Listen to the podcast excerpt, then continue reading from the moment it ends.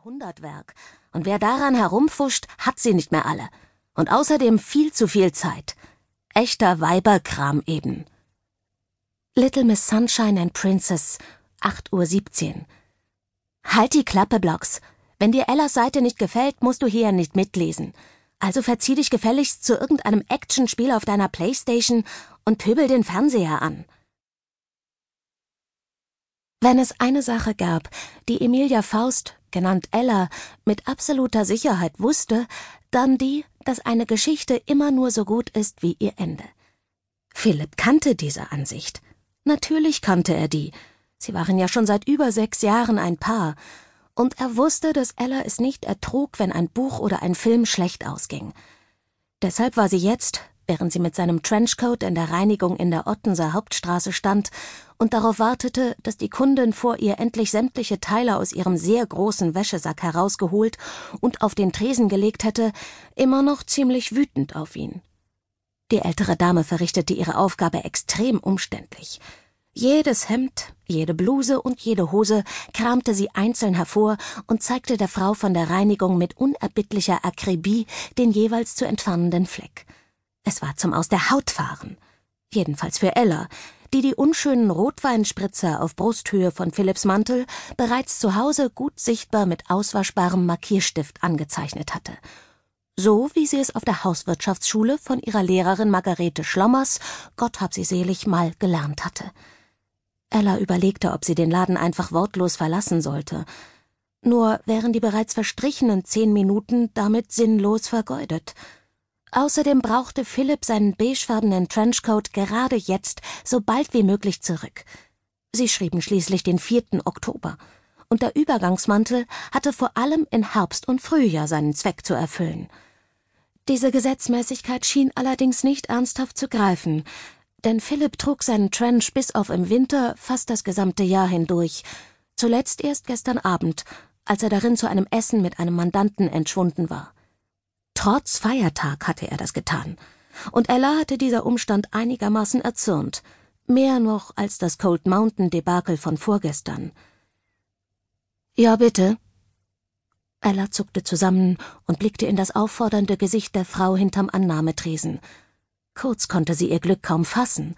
Dann händigte sie den Mantel aus. Ich habe die Stelle bereits markiert. Sehr gut, sagte die Frau. Dann bekomme ich 14 Euro. Ella reichte ihr das Geld. Wann kann ich ihn abholen? Ich nehme ihn noch kurz dazwischen. Sie können ihn morgen Vormittag abholen. Das ist toll, da wird sich mein Mann freuen. Das Mann ging ihr mühelos über die Lippen, denn sie nannte Philipp schon lange so.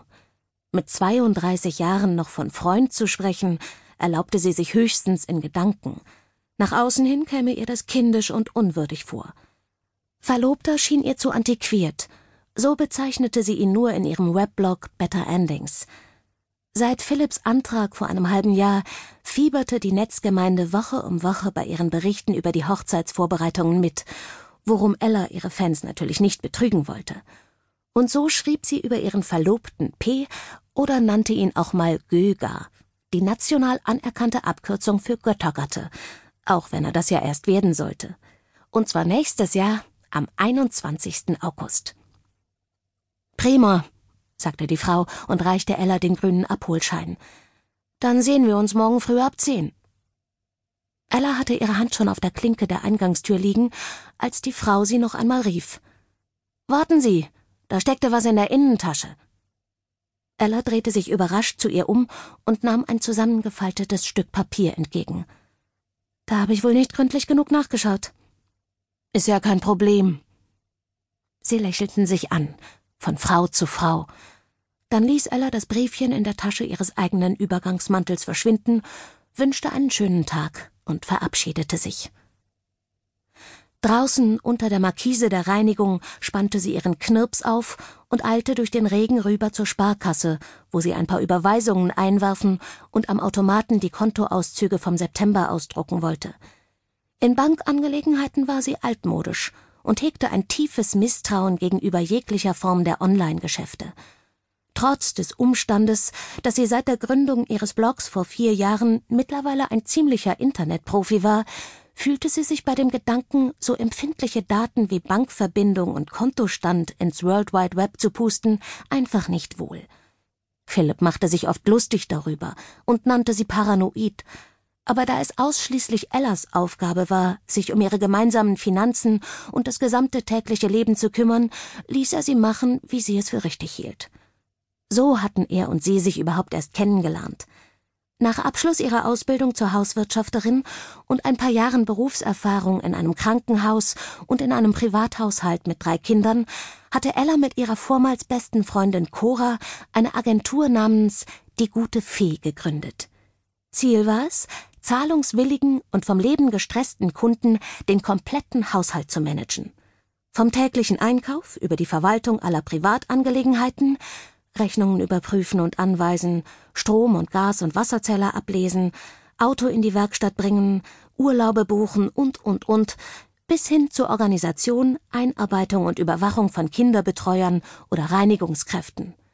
Cora und Ella boten als gute Feen ihre professionellen Dienste an, damit ihre Auftraggeber sich voll und ganz auf ihren Job konzentrieren konnten und nicht mehr gezwungen waren, an so lästige Dinge wie den 80. Geburtstag von Tante Inge oder das anstehende Hockeyturnier der Jüngsten denken zu müssen. Die gute Fee, Agentur für ein zauberhaftes Leben. Sie waren überzeugt gewesen, damit in einer Stadt wie Hamburg, einer Metropole mit jeder Menge gestressten Unternehmern, einen immensen Erfolg zu haben. So jedenfalls der Plan. Philipp Drechsler als Partner einer großen Anwaltskanzlei genauso ein Kandidat, wie sie ihn sich vorgestellt hatten, war einer ihrer ersten Kunden gewesen und hatte die junge Partnerschaft der zwei Feen beendet, bevor sie auch nur richtig hatte beginnen können. Denn er hatte sich in Ella verliebt und sie sich in ihn, so dass sie binnen sechs Wochen zu ihm in sein schönes Häuschen im Othmarschener Philosophenweg gezogen war um dort für dahin exklusiv und privat für ihn all die Dinge zu erledigen, die sie und Cora erst drei Monate zuvor als Angebotsportfolio für ihre eigens erstellte Firmenhomepage zusammengeschrieben hatten. Ella hatte noch versucht, Philipp zu überzeugen, dass sie trotzdem weiterhin mit ihrer Freundin die Agentur aufbauen könnte. Aber er hatte sie quasi auf Knien angefleht, ab sofort seine ureigene Alltagsmanagerin zu werden. Wie hätte sie da Nein sagen können? Zumal Ella, wenn sie ganz ehrlich war, die Vorstellung, sich ab sofort nur noch um ihr gemeinsames Leben zu kümmern, sehr schön fand. Romantisch, irgendwie. Cora war sauer gewesen. Ziemlich sauer. Fuchsteufelswild. Verräterin hatte sie Ella genannt. Treulose blöde Kuh und derlei Beschimpfungen waren gefallen, als Ella ihrer Freundin hatte mitteilen müssen, dass sie bei der guten Fee zugunsten der Liebe aussteigen würde. Sie hatte Cora verstehen können, aber so weit, ihr persönliches Lebensglück zu opfern, um sich nicht den Zorn ihrer Geschäftspartnerin zuzuziehen, war Ellas Verständnis eben doch nicht gegangen. Gleichzeitig war sie von Coras Entsetzen auch enttäuscht gewesen, wusste ihre beste und tatsächlich einzige Freundin doch, dass Ella schon immer von der großen, von der allumfassenden Liebe geträumt hatte – dass sie sie in Philipp gefunden hatte, hätte Cora wenigstens ein kleines bisschen freuen können, bei aller persönlichen Verärgerung. Doch im Gegenteil, von Empathie keine Spur. Cora hatte die Verbindung sogar in den Schmutz gezogen. Wie kannst du nur so bescheuert sein, dich von einem einzigen Menschen abhängig zu machen und alles aufzugeben, für das wir so sehr gekämpft haben? hatte sie Ella bei ihrer letzten Unterredung fast schon resigniert gefragt. Das ist doch verrückt. Wenn du mich jetzt echt für einen blöden Kerl im Stich lässt, bist du die Enttäuschung meines Lebens. Ich weiß, dass du das nicht verstehst, hatte sie erwidert. Aber ich bin sicher, dass er der Richtige für mich ist. Und ich möchte nun mal ganz für ihn da sein. Wart's nur ab, hatte ihre Freundin gesagt. Jetzt denkst du vielleicht, du hast deinen Traumprinzen gefunden. Aber das Schicksal wird sich irgendwann fürchterlich rächen und dir beweisen, dass Philipp Drechsler in Wahrheit nur ein quakender Frosch ist. Das war ihr letztes Gespräch gewesen. So klar und deutlich wie unerfreulich. Ella hatte sofort gewusst, dass es kein Zurück mehr gab. Sie war daraufhin wieder in ihre bis zu diesem Zeitpunkt längst überwunden geglaubte Angewohnheit gefallen, auf dem Bürgersteig niemals auf eine Fuge zwischen zwei Steinen zu treten. Sie hatte es nicht verhindern können, dass eine innere Stimme sie dazu zwang, peinlich genau darauf zu achten, ihre Füße stets nur noch mittig auf eine Gehwegplatte